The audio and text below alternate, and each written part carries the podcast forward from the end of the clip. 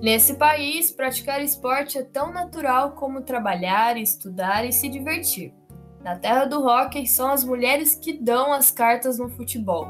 Prepare seu Putin e venha com a gente. Próxima parada: Japão. O planeta em Tóquio está no ar. O seu podcast sobre as Olimpíadas de Futebol Feminino.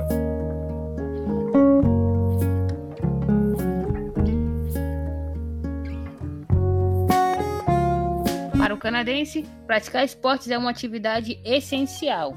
Aliado a essa cultura da população, o governo do país trata a prática de esportes como uma questão de saúde pública. A participação das mulheres canadenses em uma ampla gama de esportes explodiu nos anos de 1920, mas nem sempre elas tiveram um espaço nesse meio. Durante anos, foram criadas diversas teorias de que as mulheres pudessem desenvolver atributos masculinos e tinham tendência a produzir filhos fracos, como dizia um artigo publicado pela revista Saturday Night. Nas Olimpíadas de 1936, em Berlim, o editor de esportes do Montreal Star, Elmer Ferguson, escreveu que estava enjoado com as, aspas, tensões faciais violentas, sujeira, músculos do corpo, suor e a falta de graça, fecha aspas, das atletas. Ele entendia que as mulheres deveriam participar apenas do considerado feminino, elegante, livres de sujeira. O que não se imaginava na época era que, 76 anos depois, seriam as mulheres que quebrariam o jejum de medalhas do país em uma modalidade coletiva dos Jogos de Verão. A seleção de futebol feminino do Canadá foi criada em 1986, quando a Associação Canadense de Futebol desenvolveu um programa da modalidade em preparação para o torneio experimental da FIFA de 1988, que foi realizado na China. Em Tóquio, o Canadá chega à sua quarta participação olímpica e, após conquistar duas medalhas de bronze em 2012 e 2016, buscam a inédita medalha dourada. A primeira participação da equipe em uma Olimpíada foi em 2008, em Pequim, quando foram eliminadas pelos Estados Unidos nas quartas de finais. Em Londres, 2012, elas conquistaram a primeira medalha do futebol canadense no torneio, ao ficarem com bronze. O feito repercutiu além da modalidade, fazendo da conquista a primeira medalha do Canadá em um esporte coletivo de verão nos Jogos Olímpicos desde Berlim, em 1936. Na Rio 2016, mais um feito para a equipe. O time sagrou-se como a primeira seleção olímpica do país a conquistar medalhas consecutivas. Na disputa pelo terceiro lugar, venceram a seleção brasileira por 2 a 1 e ficaram com a medalha de bronze novamente. O grande salto do futebol feminino no país ocorreu nas últimas duas décadas, quando a equipe conseguiu seus melhores resultados no cenário internacional. Após o quarto lugar na Copa do Mundo de 2003, venceram o Campeonato Feminino da CONCACAF em 2010 e os Jogos Pan-Americanos em 2011. Em 2015, o país sediou a sétima edição da Copa do Mundo FIFA de futebol feminino, mas acabou eliminada nas quartas de finais pela Inglaterra. Mas, apesar de todos esses resultados positivos, o Canadá não possui uma liga profissional da modalidade. Em 2018, a goleira Stephanie Labert causou polêmica no país após se tornar goleira da equipe masculina Calgary Foothills e tentar disputar a Liga de Futebol Nacional. Os organizadores proibiram sua participação, alegando que o campeonato era exclusivamente masculino. A federação ainda não dá sinais sobre uma liga própria. As atletas locais atuam no futebol universitário ou em competições amadoras, sendo a liga estadunidense o caminho da maioria das atletas do país. Na Tóquio, o Canadá busca mais uma medalha olímpica e almeja chegar à grande final. Em 2020, a inglesa Bev Prestman assumiu o comando da equipe e vai seguir no cargo até o próximo ciclo. Bev tem passagens pelas seleções de base do país e foi auxiliar técnica da equipe que conquistou a medalha de bronze nas Olimpíadas do Rio.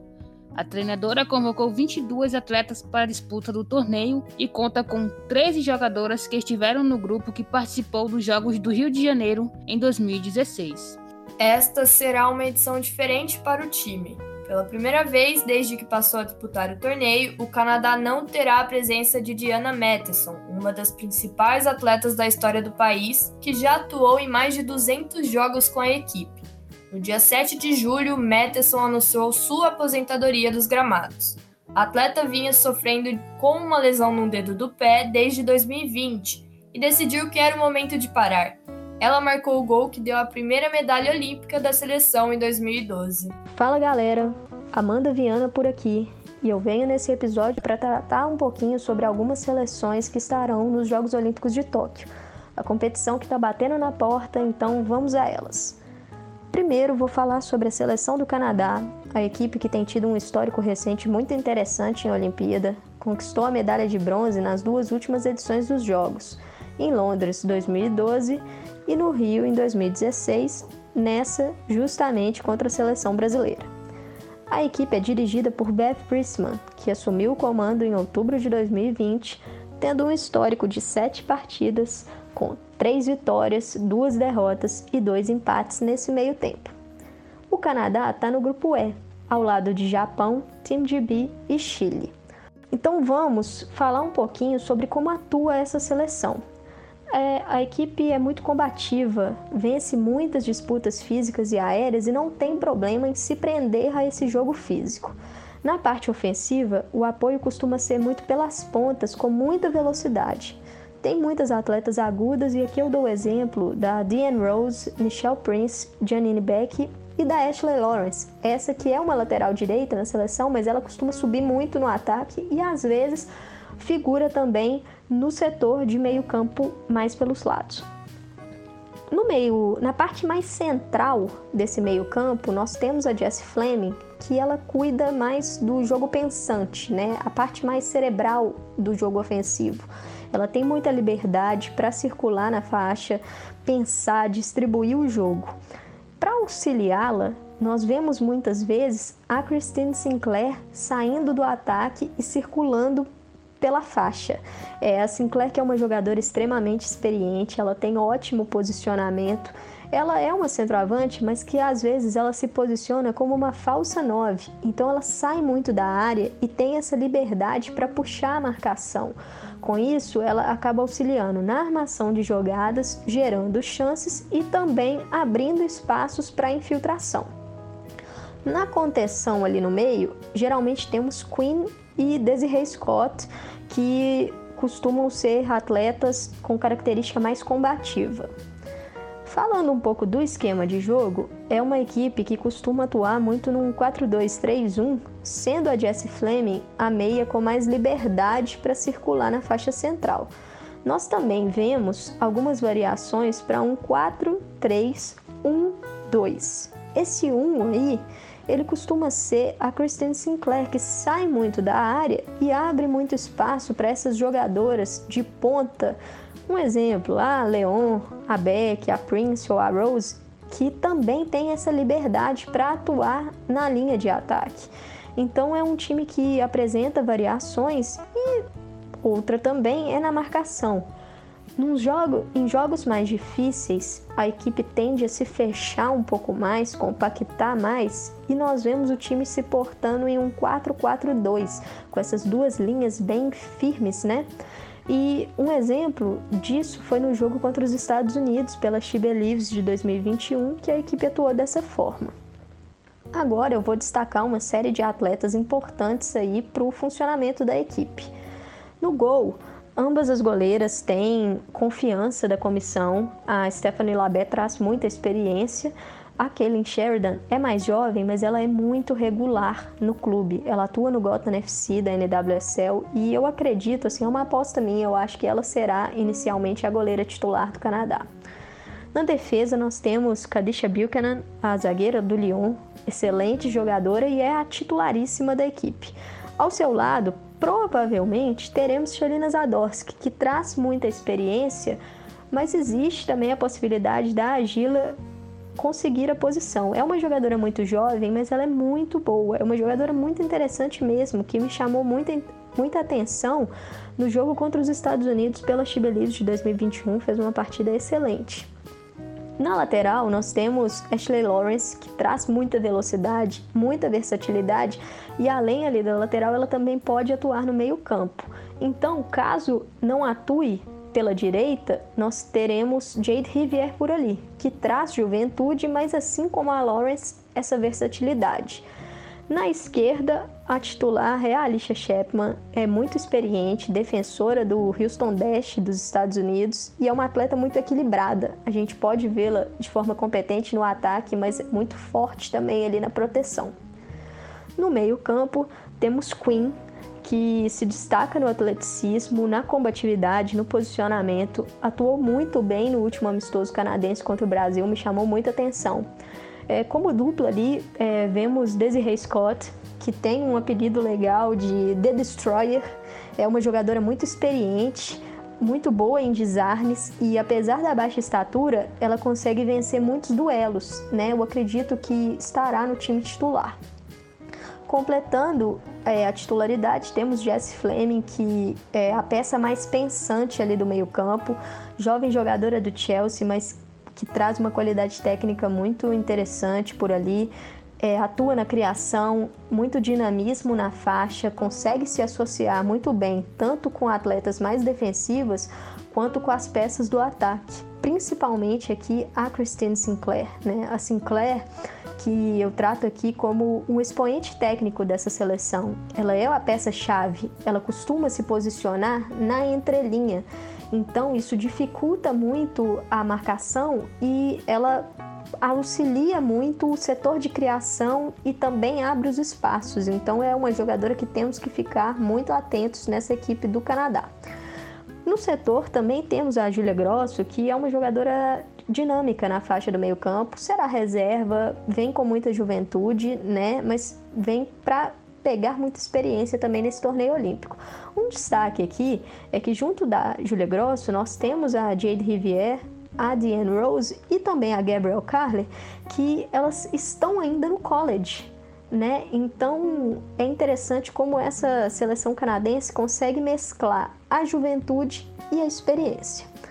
No ataque, já destaquei a Christine Sinclair, é, vou destacar também a Janine Beck, a Beck, ela estava lesionada na última data FIFA, ela não atuou, por exemplo, contra o Brasil, mas ela já está recuperada, está totalmente integrada à preparação canadense. Né? É uma jogadora que traz experiência, é muito versátil, geralmente atua no ataque pelas pontas, mas ela também pode fazer, em caso de necessidade, uma lateral, é fundamental para a equipe. A Adriana Leon é uma atleta que costuma ser reserva, mas ela vem de boas atuações pela seleção. Eu acredito que isso fez com que ela fosse escolhida até como uma dentro das 18 iniciais da Beth Priestman, né? Também ali temos a Rose e a Prince, que são as jogadoras mais agudas e velozes desse ataque. São as peças para poder botar fogo no jogo mesmo. E finalizando o setor, temos a Evelyn Vian, que muito jovem, né? Ela é uma centroavante, mas que sai muito da área também. Sabe fazer gols, teve uma boa passagem por empréstimo no último ano pelo Paris FC, ela que pertence ao Gotham dos Estados Unidos e tem tido boas entradas na NWSL. Fechando aqui com as suplentes que agora estão no elenco principal, a Ellie McLeod, goleira, 38 anos, muito experiente, vai trazer uma tranquilidade ali para o grupo, né? A Gabrielle Carly é uma jogadora que costuma atuar pela lateral, mas também pode ser avançada, é uma defensora versátil, então ela é uma opção ali no banco para poder encaixar nos setores. A Sophie Schmidt é meio-campista muito experiente, a atleta do Houston Dash, ela pode atuar como primeiro volante, mas também pode fazer a zaga, então ela traz algumas opções para Beth Priestman caso necessário. Outra aqui que eu destaco é a Jordan Heitman, que talvez foi uma das grandes surpresas quando foi divulgada a lista oficial, porque ela não estava entre as 18, ela ficou entre as suplentes. Né? E eu acredito que isso fica muito pelo fato dela ter tido algumas atuações irregulares nos últimos tempos, né? Ela vem de atuações irregulares no PSG, sempre vindo do banco, e ela ainda não conseguiu se destacar pela seleção no comando da Beth Priestman. Né? Ela tem um potencial muito alto, mas ainda não conseguiu atingir o teto imaginado. Agora, incluída nesse elenco principal, acredito que é uma, uma oportunidade grande para que ela consiga subir de nível, né? Bom, sobre a seleção canadense é isso. É uma seleção que chega na Olimpíada como candidata à medalha. Ela não é favorita à medalha, mas ela pode beliscar, como tem beliscado nas últimas edições dos Jogos. E tudo aqui vai depender do cruzamento da fase eliminatória para ver se ela pode sonhar mais alto com isso. A geração histórica do país vai dando sinais de que uma era está chegando ao fim. A maior atleta de futebol canadense de todos os tempos, Christine Sinclair, pode fazer sua despedida do torneio olímpico em Tóquio. Aos 38 anos, a atacante chega à sua quarta participação nos Jogos. A capitã em camisa 12 da equipe foi eleita 14 vezes como jogadora canadense do ano e também foi nomeada como jogadora da década em 2019. Sinclair é a maior artilheira por seleções da história, entre homens e mulheres, com 186 gols. No Japão, ela também tentará mais um feito individual. Atualmente, Sinclair é a segunda maior artilheira dos Jogos Olímpicos com 11 gols, três a menos que a brasileira Cristiano. E a canadense terá ao menos três jogos para tentar alcançar o topo da artilharia. As equipes classificadas para o torneio de futebol feminino já estão no Japão. Nos próximos episódios você vai conhecer um pouco mais das seleções olímpicas da Tóquio 2020. Esse é um material produzido de forma independente, faz parte da grade de conteúdos do Guia Prático das Olimpíadas de Tóquio 2020. Você pode acessar o material completo nas nossas redes sociais e através do site Planeta Futebol Feminino.